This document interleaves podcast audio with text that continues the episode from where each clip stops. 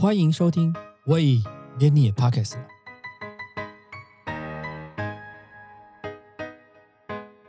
大家好，我是威廉。当你花了十几万买了一个精品包，你最担心的是什么？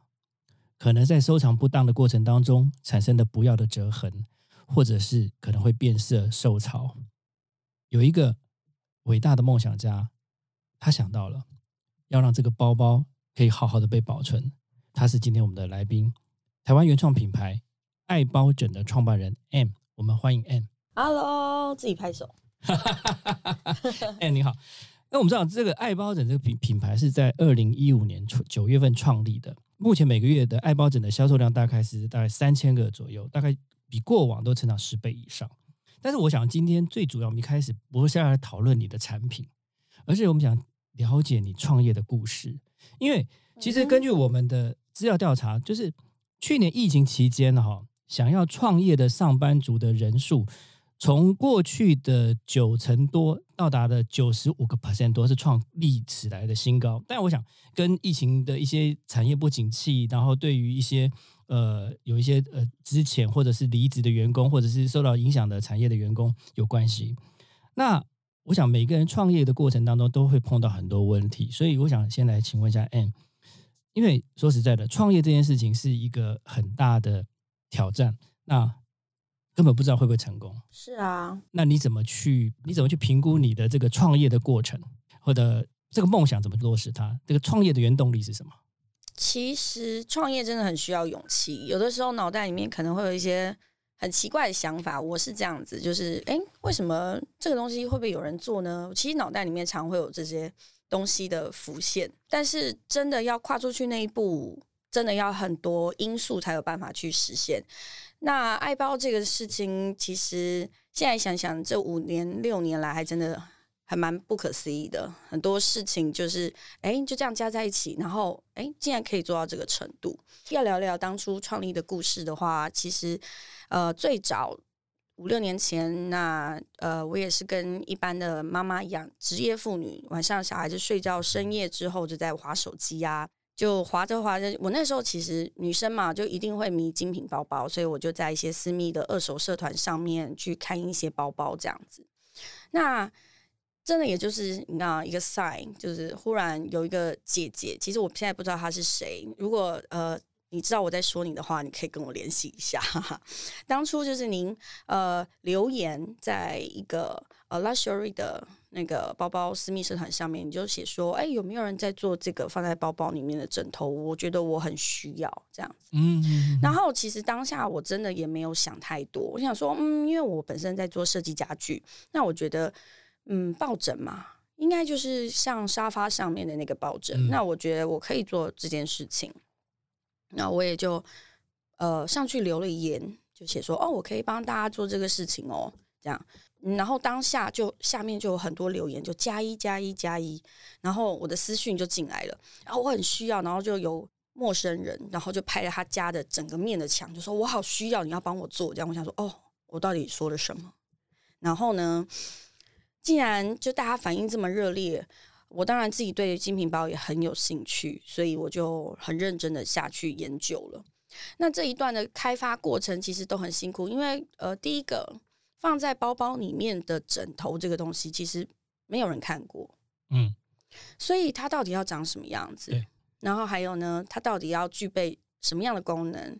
然后它的材质、它的它的质感等等，我怎么去界定它？前期的研究功夫真的是很辛苦，所以。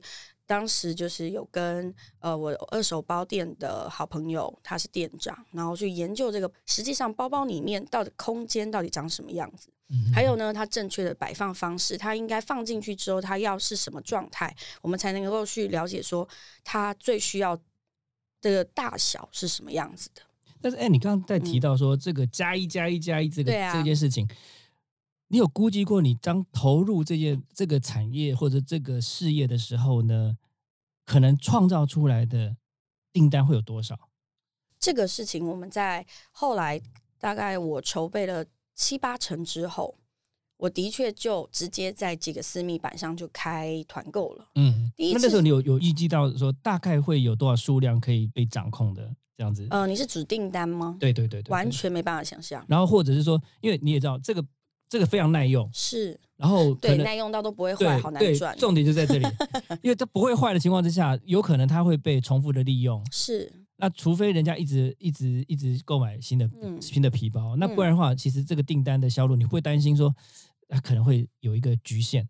我其实，在设计初期，我从来没考虑过这个问题，我只嗯。想的是这个东西到底是不是大家觉得好用的，嗯我做的东西是不是可以符合大家的需求。是。我其实不担心说，呃，这个东西是不是要很好赚，它是不是要自动时间就会被销毁等等之类的，嗯让大家重复购买。我反而会希望我创造一个永久的商品，当然不是说真的永远不会坏，嗯但是它是真的可以被客人用很久很久的。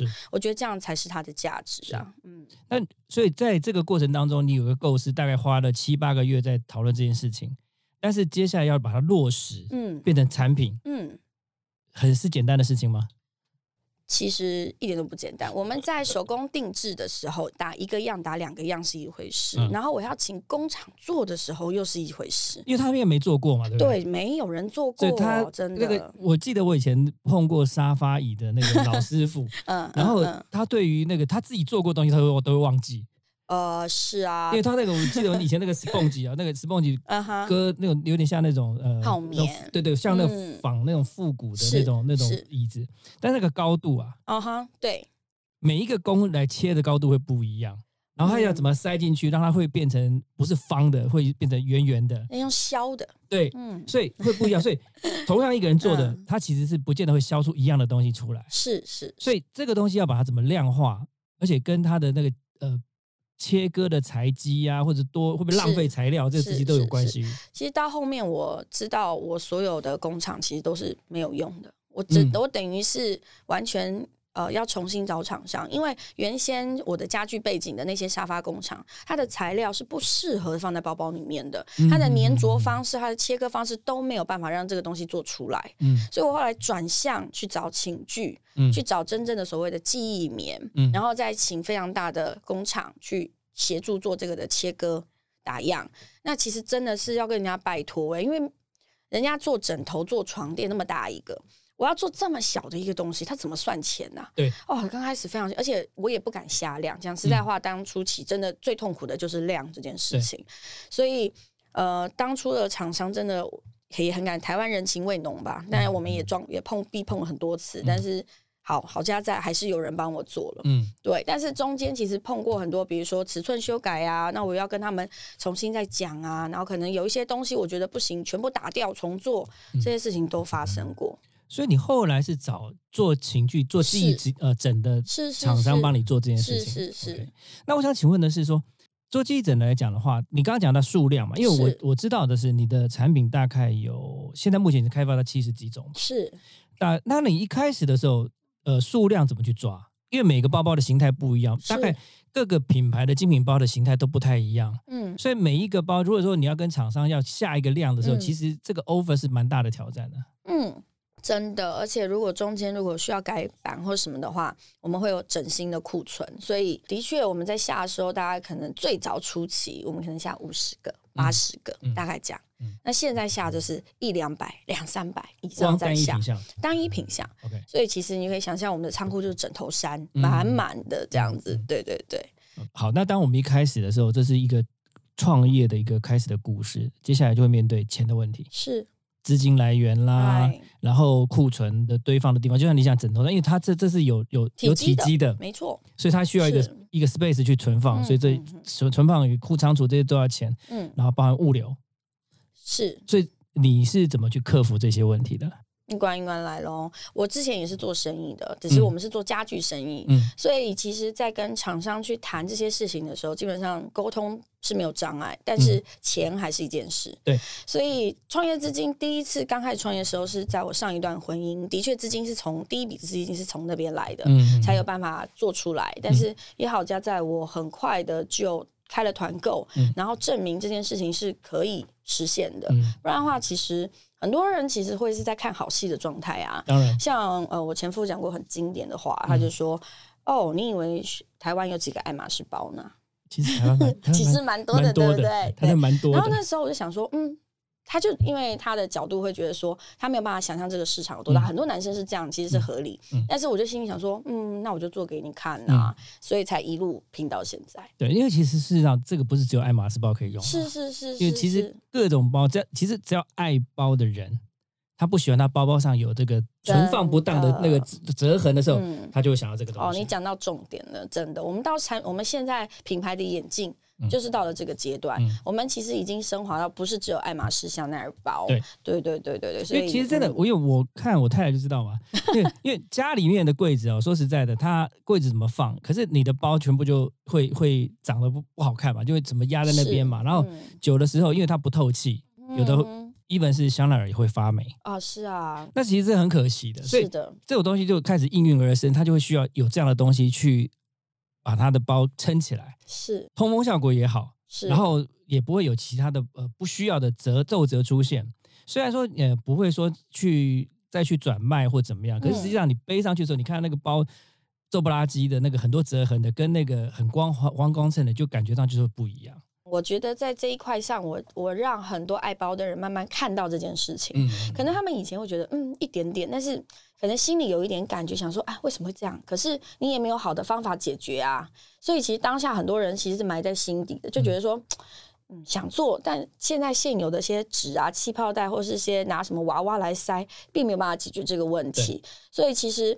呃，我把这个想法变得精致化了，嗯而且其实它可以有更多功能的面向。因为我记得在比较早期的时候，还没有接触精品的时候，我看到很多店里面嗯甚至有的用报纸，啊、oh、，My God，或者是用那个那个白色的那个揉成一团的纸塞在包包里面去大部。分都是用这种白色的。那第一个当然它不环保，是啊，第二个，你说像贝利斯报纸那种印刷过的东西，它其实会沾一些油墨在的内那个衬里面。是非常恐怖的事情。对对对，那嗯其实要做到这样这样精致的东西，其实真的是很不容易。像这个，听说是我们公司的副总专属的 专属社金色的。是是是，所以我，我我我在请问的问题是说，像您刚刚有提到说，呃，之前是做家具生意的，那你觉得家具生意跟做这个生意，当然它落差非常的大，但是对你来讲，最该改变的东西、调整的东西是什么？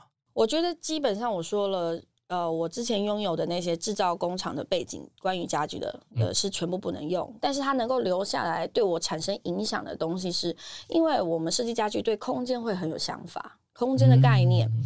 所以我们把这个空间的概念运运用到对包包里面的空间，嗯。所以这个东西在对我设计上面来讲，我的联想力会很快，嗯，我有办法很快的画出这个包包里面的感觉，嗯。那个尺寸的拿捏，所以是你自己自己是我自己画、啊，自己画。是的，是的是的。然后呢，接着就是我们因为呃，我当初的家具店是定位比较高的，嗯呃，我们来的客人或是我们的家具都是等值比比较高的，所以嗯就是客群上面的沟通的关系的建立。因为我面对的客户基本上也都是 VIP 级的客户，所以我可以去从那边了解他们的品味，嗯然后怎么样去跟他们沟通。其实这个对我在之后爱包这边来讲，我必须要跟我的客群、我们的 VIP 去做沟通这件事情，其实在家具的时候做了很大的功课。嗯就像你刚才谈的说，你的这些包的内衬的这些东西是你自己在设计的。是，那我我了解的是说，大概你现在八十种款式的爱包的产品来讲，大概可以符合到三百种包款。嗯，那我比较好奇的是，因为说实在的，因为每一个人他都可能对于他的包来讲，他会他可能就会挑你毛病，说，哎，这个这个外观可能跟我的包的内衬的形式不一样，或者是尺寸不一样，或者是呃，这可能不符合或怎么样，他会有很多很多的意见嘛，因为毕竟你也知道，有钱的客人很难 很难处理，对不对？太多了。对，然后我的我第一个好奇是说，我你怎么去让八十种产品可以去符合三百种包？因为我觉得这是一个非常大的工程，因为你怎么去换算、去定义说这个包的尺寸是我要的，然后它可以处理这么多的产品，这么这么符合这种不同品牌的产品，你可以跟我们分享一下这个这个过程是的想法是逻辑是什么吗？其实会有这样子所谓共用款式的这个产生。我说了，比如说我现在开发最早初期十个款式，但是为什为什么会开始共用的原因，就是客人用了你的枕之后，觉得哦，我想什么包我都想用，嗯，所以他就会开始丢很多的照片来给我。哦，那当然这些款这些照片就是本身不是原先对应的款式，那我怎么去？确认它到底适合哪一款。嗯，所以我就会比如说问说，哦，那你可能要麻烦您传一下包款的链接，我需要知道它的尺寸，然后打开包包拍一张，我需要看一下包款里面的空间、侧面等等，我就会从这个地方去判断说，哎，它需要大概的尺寸是哪几个。嗯，所以呃，甚至后来进步到就是定制。定制的时候，我就会请他做套量的动作，其实都是需要指引，然后客人提供正确的资讯，然后我们再帮他做定制。这一块的服务，其实我们现在非常的成熟，客人的满意度也都非常高。因为其实放包枕支撑这个观念是我们塑造起来的，所以由我们去跟客人讲说，其实你的包包撑到什么状况就可以了，不是说真的要塞到很满。每个包包其实我们现在在看，它有点力学的，嗯，比如说不同的皮质。不同的大小，使用的新旧不一，它在支撑的角度面向都可以有点不同。是，所以我们会需要他呃回复照片给我们，我们从他的包款里面去给他建议。嗯，所以其实有点像管家的概念。嗯，我们到后面其实不只是可能一两个包、两三个包，我们服务甚至有家里是三四十个包的客人，我甚至有做到去到府服务，帮他把家里的包全部整理好。全部整理好。是啊。因为他其实客人是这样啦，当那包真的多到一个程度的时候，我想象就是我说哇，我把那个包枕全部寄到你家给你，你打开来你应该是一头雾水。哦，所以你是把它每一个每一个包大概都记录下来，它它是有什么东西，然后你每个去做符合它的东西。没有的就用做的，有的就是用款式，因为我可能一看就知道啊，这个就配哪一个款。对对对对对，就是这样。五六年的经验累积，我说两三百种可能还算少，嗯，因为它一直不停的在呃各品牌不停的在出新，没错，而且它尺寸一定是不一样，是对，是。过去爱包枕的的销售模式是采取线上的销售模式嘛？是，那你最近呃有弄了一个可以预约的门市，然后由你亲自服务，是的，是的。那我想请问一下，就是你这个发想是怎么来的？然后大概现在的状况是怎么做？在最早初期前几年啊，我的办公室是在家具店里面。然后结束了之后呢，就会在外面租一些比较小的办公空间。那其实，在这些地点的转换的过程当中，都有很多客人会很希望带他的包来找我，因为他们从官网上面看，他们还是会觉得，嗯，想要捏捏看枕啊，想要了解一下，就是会希望过来。那因为地点不方便，其实很多时候客我就会比较推却这一件事情。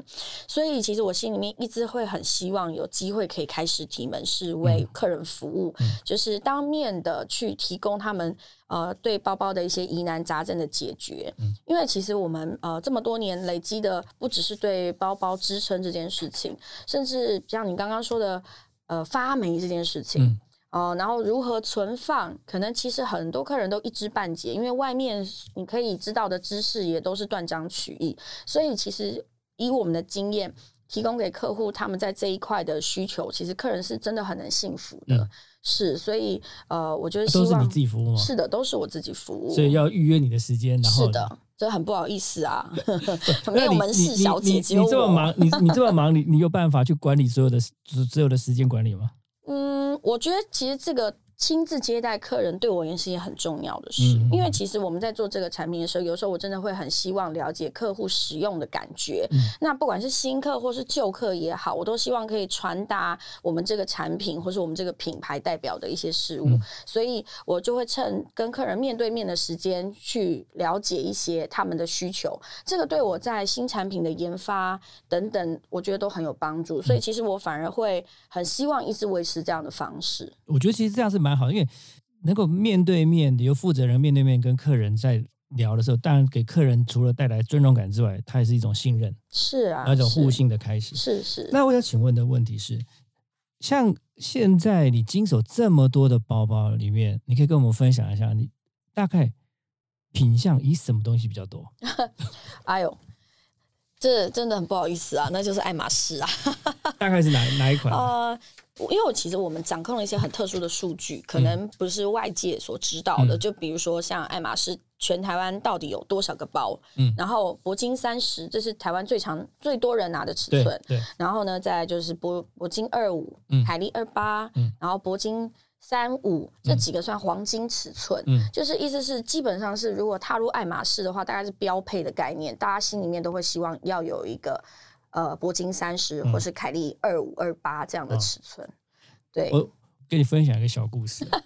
有一次我跟我太太去日本玩，啊哈，然后呢，那个我我们突然间就在银座的爱马仕啊，是然后就问说：“哎，今天有没有铂有没有铂金有没有包啊？然后那个小姐跟我讲说，前一个刚刚在打包，啊，然后我们就我们两个就是啊，啊怎么会是这样子？然后当下就 Google 所有东京的爱马仕是哪里有店，就马上冲到呃，好像先冲到磁带吧，哇，嗯哼磁带没有，后来从磁带又冲到那个新宿，新宿也没有，后来冲到了 好像是呃，我记得好像是叫涩谷吧，好像是涩谷的爱马仕，来，太太是狂热分子。不不是我。哦，是你，你想说怎么可以让我眼前的那个溜走我想我想找东西，就是一定要找到。哦，OK。然后呢，我就我就问他说：“哎，有 Birkin 吗嗯哼，？”那时候已经接近八点钟，是要休息打烊的是时候。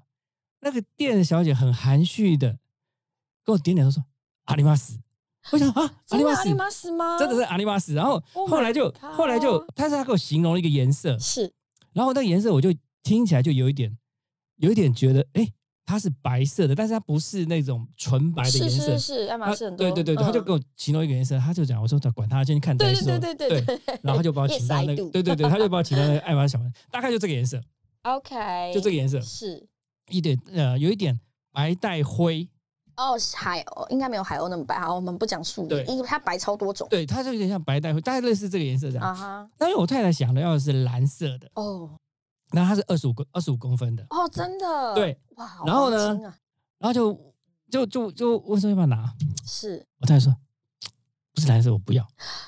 真的。，对，然后就就走了，你知道吗？哇哦，回台湾之后，那个被我老板周边上上下下骂了一顿，说你随便拿回来都可以啊。是啊，但是我这辈子嗯再没在店里碰过铂金包，就算冲进去可以碰得到的，真的。就二十五公分。欸日本人很友善，真的，他们很容易让你拿包，真的很感动。其实可是问题是哦，因为我我在银座看的时候，哈，大概就是早上大概八点半以后就有人开始排队。那个之前陆客多的时候，是就八点半就开始排队，是是，想都不要想。是啊，真的太难得了。你知道，我其实最喜欢就是跟客人聊这种有关他们包包的故事，不管是有拿到或没拿到，其实都非常深刻。嗯有很多他们在法国怎么拿到包，跟那个那个法国的 S A 怎么演戏啊，怎么演什么剧情啊。哦，对对对对对，我跟你讲，其实这弄弄那个都非常包好玩，花了很多的精神。真的就是，所以我那次这样碰到之后，在后来几次我到日本去再找的时候就没有了。没有，对，真的真的是可可扼腕扼腕，他回来回来后悔。所以我觉得这个说实在，这个爱马仕这个包是蛮有趣的。真的所以，所以你的客人大多数还是在放爱马仕啊。像那如果像小奈尔啦或者也其他的，很多，嗯因为其实我觉得我做到这个这个六年，我其实看到很多进程。其实我们每个比如说二十五六岁的女生，她刚踏入社会，嗯她可能心里面就想说，啊、我大概工作了几个月之后，今年我要买一个精品包送给我自己。嗯她可能那个时候，比如说是 Gucci 啊、LV 啊等等，那她心里面慢慢她一定会成长嘛，嗯他就会觉得说，哦，等我到什么什么，然后我升职了什么，我就要买一个香奈儿。嗯，然后香奈儿再上去，哦，我要买一个爱马仕。对，所以其实这么多年的时候，其实我客人跟我一起成长，然后我也看到他们从什么包，然后买到什么包，然后都始终会用爱包枕，那种嗯感觉其实非常好。对，因为我觉得说的，你回到谈到爱马仕的问题，其实爱马仕真的要找到你想要的东西，真的很难。是啊，巴巴黎也是一样，是呃呃，全世界都一样，是他们的策略。在巴，even 在巴黎，你很少找到，在巴黎的爱马仕是要预约的嘛？是啊，对，然后你你你根本去你要找包是没有了，几乎没有什么机会了。每一个去大家都没有什么要的，你有摆得出来，你大家都不要了。其实这真的很难讲。我们看过非常多奇人异事，嗯但是真的就是 lucky，然后会有什么天谁谁那真的是非常刚好。对但是就是因为这些故事值得我们去追寻，想说有一天也可能会轮到我吧之类的。所以所以这种东西是蛮有蛮有趣的，就是是啊，好像在寻宝一样。是啊，是啊，是啊。那呃，去年疫情好的爆发，然后反而你们业绩是大幅的扩张。对呃，我们要谦虚，也不能说大幅了，那我们就说扩张。就呃，对，很幸运的，就是有有办法。第一个就是把店面做起来了，然后第二个就是我们呃开了自己的工厂，嗯这件事情。对，我觉得工厂这件事情是一个信心的展现，因为它就是把一个事情要呃长期的做下去，是的，是他，才会去投这件事情嘛。好，那以你这么忙，自己规划这个包款啊，工厂管理是啊。你怎么处理？其实我讲一下，当然有好的 partner 很重要，可以协助在这一块的展现，这就是顺利，你知道吗？因为其实这个要讲到我自己本身个人特质，其实我是市场小孩，我并没有受过大公司的训练，然后我之都是一直都是我当然之前有做过一些门市的业务等等，但是我没有办法做到管理，嗯所以其实当公司还是两三个人的时候，我觉得还 OK，、但是如果到十几，像我们现在十几二十个人的公司的时候，其实真的很多问题，因为你要把很多东西系统化，然后把很多东西拆解，前提也是因为为了要把我的时间提炼出来去做，比如说客户服务这件事情。那做工厂有一个很重要的，就是我们要把品质固定。然后呢，把产程、制造时间再稳定对，因为我们的产量提升，我们不希望我们的客人等太久，所以其实势必要把产能再提高。嗯所以我才说工厂这个事情就是第一个，我们自己的人，我们自己做的，所以质量上、稳定度，我们都有办法把这个状况控制到最低，嗯才有办法提供给客人就是非常好的品质。嗯这个是长久以来很重要的一件事情。嗯，对啊，那听说最近在中国的方面也有一些计划，是我们其实很顺利，大概在半年前，我们正式进入中国大陆市场。嗯那其实我不用想那边的包大有多少，毕竟 base 是好多少十几几倍。那当然，但是在各个不同地区的客人的。呃，想法会有一些不同，所以其实我们有做了一些调整，但是对于产品来讲，我们是非常有信心。嗯那半年的历练，其实我们你会怕中国的复哦制能力吗？其实呃，应该是说中国你好的东西会被复制。对。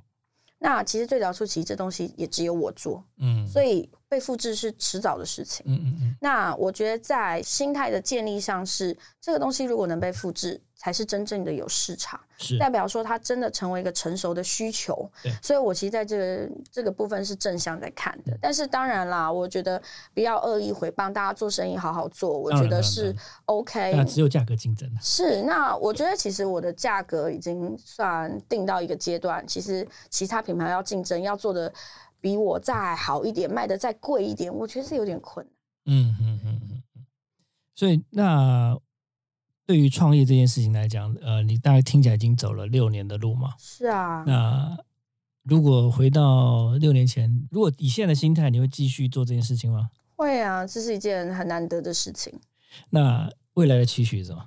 再创业啊，哎，那你有你有想要在做什么？是啊，其有有想要在做什么？有啊。我们现在其实我已经进入二次创业阶段哦，是可以分享一下吗？啊 这是一个呃还在进进进行中的计划，但嗯是是已经在做了。那正式会让公布给大家知道，应该是在今年年底左右。嗯但是可以预告一下下，一样是呃奢侈品相呃客群相关。我们现在做的爱包是产品嘛，对。但是我们接下来做的是服务，嗯哼我们会把我们在这六年呃的经验去运用到提供给客人更特别的服务。就是像管管理他的包啦，或者整理他的包这，可能会更全面性一些，但是我觉得前提就是因为我们在这个行这个这个很特殊的领域的经验，才有办法做这件事情。理解，因为这其实是你要对对这些精品有非常的熟识的这一点上面才可以处理这些事情了。因为对于呃整个精品的美美嘎嘎，其实不是那么容易可以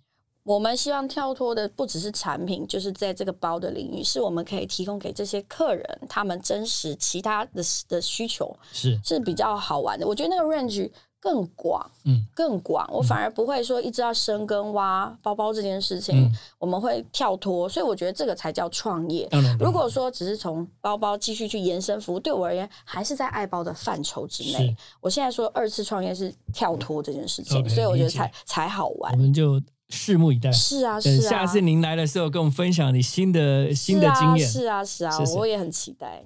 我想，其实我们的听众们有很多是跟创业会有兴趣的啦。那我想请问一下，如果你对创业的其建议，有人如果想要再创业的话，你会对他有什么样的建议吗？再创业就不是应该说，有人从他是上班族，然后可能想要放下他现在的工作，然后可能要去创业。我觉得最重要就是第一个你要有想法，第二个就是你要站在你的使用者去看这个东西，或是看这个服务，嗯因为其实很多设计者他的眼光，如果他，因为我听过他们很多设计的人，他会觉得我这东西怎么这么好，你们怎么不买啊？嗯，就是哎、诶我应该要被放在什么地方啊，什么之类。但其实就它的定位上跟消费者对它的定位是其设计实是有落差者的。跟销售，其实我觉得是不一样的脑袋。嗯你设计的人，但你不一定有行销的脑袋，嗯所以你要透过你的客群去定义你自己的产品跟服务。嗯我觉得这是一个很重要的功课，嗯你才能够真正确认到底有没有市场但是。我想创业容易失败的原因，大概就是对于这些认知上面的落差，是啊，自己本身的本身对自己的认知期许过高，是可对市场的那个整个接受度的预估也快越过高，是啊所以造成两件事情就产生落差了。死很快。对，对因为其实说实在，那个我刚刚讲嘛，那个想要创业的人，大概是百分之九十五的上班族都闪过这个念头嘛。但是呢，真正付出行动的大概是百分之三十四点多。是但是会成功的，问号。真的，我所以我说我在这一块很幸运，我当初发了这个，我觉得不能说幸运，其实是你有努力，你有你有认真的去努力 survey 这个市场，然后其实你跟你过去的家具定制的这样的过程当中，你有把一些你的 knowledge 应用在这件事情上面，然后去把它做结合，但是去创新一个新的东西出来，然后去说服这些消费客人说他是需要这个东西的，而且并且证明他需要这个东西的。对啊，我们到这个时候已经是证明了，是嗯，我们今天很谢谢 Anne 来接受我们的访问，谢谢谢谢很开。心，感谢您希望下次有机会再来。哦，我就等你的新的 新的 business 的发生。OK OK，谢谢谢谢，拜拜，谢谢谢谢。感谢你收听，喂，连你也 Pockets 了。如果你喜欢我们的节目的话，请记得帮我们按赞、订阅、加分享，也欢迎留言告诉我们你对节目的想法，或者是想听的主题哦。谢谢你。